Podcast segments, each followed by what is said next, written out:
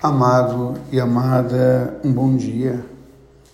Nos colocar diante da palavra de Deus e ler esse texto que se refere a Davi é muito interessante para a gente pensar a nossa espiritualidade, a nossa vida, a nossa fé.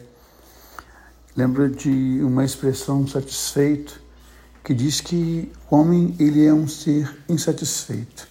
Satisfeito é feito sob medida. E Deus não fez ninguém sob medida, por isso cada um é um indivíduo. Ninguém é igual a ninguém, ninguém pensa igual a ninguém.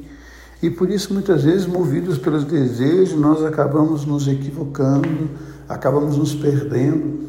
E é interessante a gente perceber como que Davi era um homem experimentado nisso.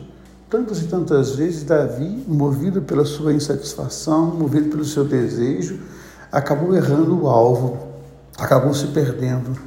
Mas também é interessante que todas as vezes que aconteceu isso com Davi, ele voltou o seu coração humildemente para Deus. Ele reconheceu que ele precisava da misericórdia e da graça de Deus. Todas as vezes que Davi errou o alvo, todas as vezes que a sua insatisfação o fez se perder, ele voltou humildemente.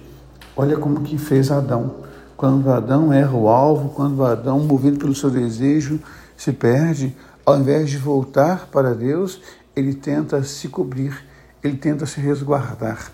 Diferente de Davi. Davi se coloca nu.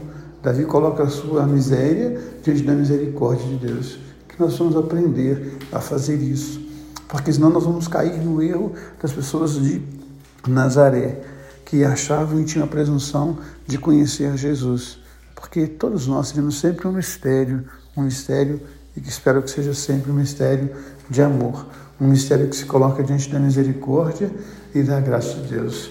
Que nós possamos, quando nos equivocarmos, quando errarmos o alvo, quando nos perdermos, que a gente tenha a humildade de voltar e tentar se vestir da graça e da misericórdia de Deus, o Deus que ama você, o Deus que ama em você. Um beijo no coração, um dia abençoado. Amém.